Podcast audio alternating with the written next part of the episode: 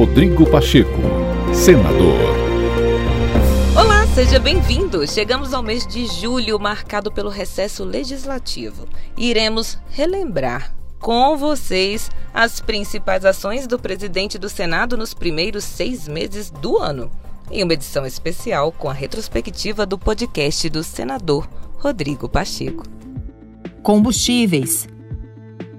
Neste episódio, você vai relembrar as posições do presidente do Senado no sentido de assegurar a redução dos preços dos combustíveis no país. O que não é justo, com o aumento do preço do petróleo, com a eventual desvalorização do real, quando se tem um aumento do combustível, se ter uma, um aumento exagerado também de arrecadação.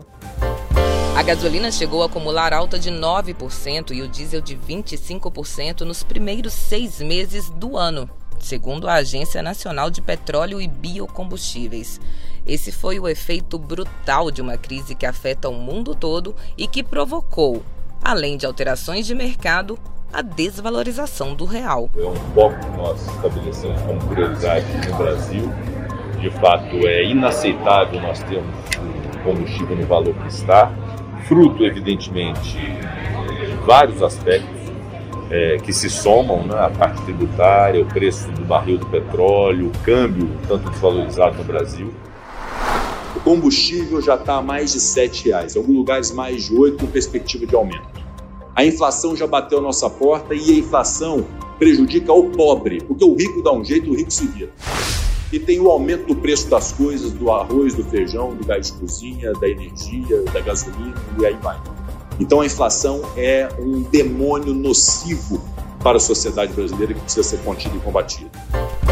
O presidente do Senado, Rodrigo Pacheco, foi em busca de soluções com equilíbrio, diálogo, respeito às instituições e priorizando o interesse dos brasileiros.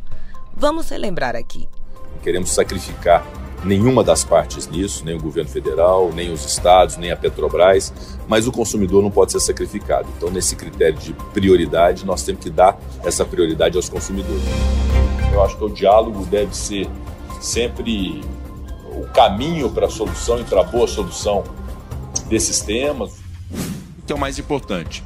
Favorecer o consumidor final em relação ao problema gravíssimo que nós temos hoje, que é o preço excessivo do combustível na bomba dos postos de combustível. Nós vamos buscar exigir da Petrobras a sua participação enquanto uma empresa que tem participação da União e que tem uma função social. Obviamente, com conhecimento técnico, com o dia a dia, com a verificação de possibilidades, nós confiamos é, nesse senso patriótico nessa responsabilidade social da diretoria da Petrobras de nos apresentar respostas e soluções para esse problema. Com equilíbrio e ações assertivas, o fato é que o Senado trabalhou e cumpriu seu papel.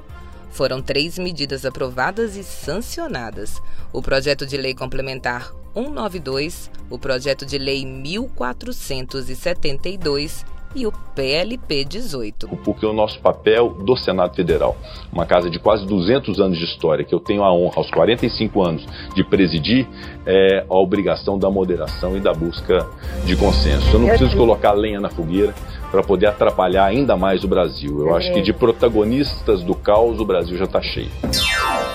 Se a gente olha para um outro lado, a gente tem de fato fome, milhares de pessoas passando fome, desemprego em mais de dois dígitos, alta de juros em dois dígitos, inflação em dois dígitos. Isso nós precisamos conter e resolver. Agora, vai resolver isso com briga? Qual a solução que o Senado compreende como uma solução possível para esse momento complexo? Primeiro, nós aprovamos uma lei complementar, número 192. Essa lei complementar defendeu e estabeleceu a monofasia tributária com uma alíquota de ICMS única entre os estados, a ser aferida a partir da média dos últimos 60 meses, que são anos bons e anos ruins do preço do petróleo, justamente para não sacrificar a arrecadação de estados e municípios. Isso foi aprovado, já virou lei Infelizmente, o Confaz acabou tendo uma interpretação diversa do que aquilo que era o propósito e fixar uma alíquota num ponto mais alto possível, o que acabou gerando sim um impacto tributário maior do que o devido, sobretudo sobre o diesel, que é um, um combustível que interessa muito o desenvolvimento da nossa economia. Segundo lugar, o Senado Federal aprovou um projeto de lei número 1472 e esse projeto estabelece justamente isso uma conta de estabilização fomentada pelos dividendos da Petrobras à União. Não são os dividendos para acionistas, porque seria uma interferência é, no seio privado que desestabilizaria muito o mercado e a própria empresa, mas os dividendos da União serem revertidos para a estabilização do preço do combustível. E terceiro, esse PLP 18 que defende os combustíveis como itens essenciais, ao defini-los, ter realmente uma alíquota pré-estabelecida e com um teto de alíquota para poder ter o menos impacto, o menor impacto possível em matéria tributária. O fato é que uma canetada que, por exemplo, interferisse na Petrobras para reverter todos os seus dividendos para o preço do petróleo, só essa canetada significaria uma desestabilização econômica no país, a ponto de elevar muito o câmbio e o dólar, e ao elevar o câmbio e o dólar, todo o esforço tributário para reduzir tributos acabaria, reduzir o preço dos combustíveis, acabaria dando em nada. Rodrigo Pacheco, senador.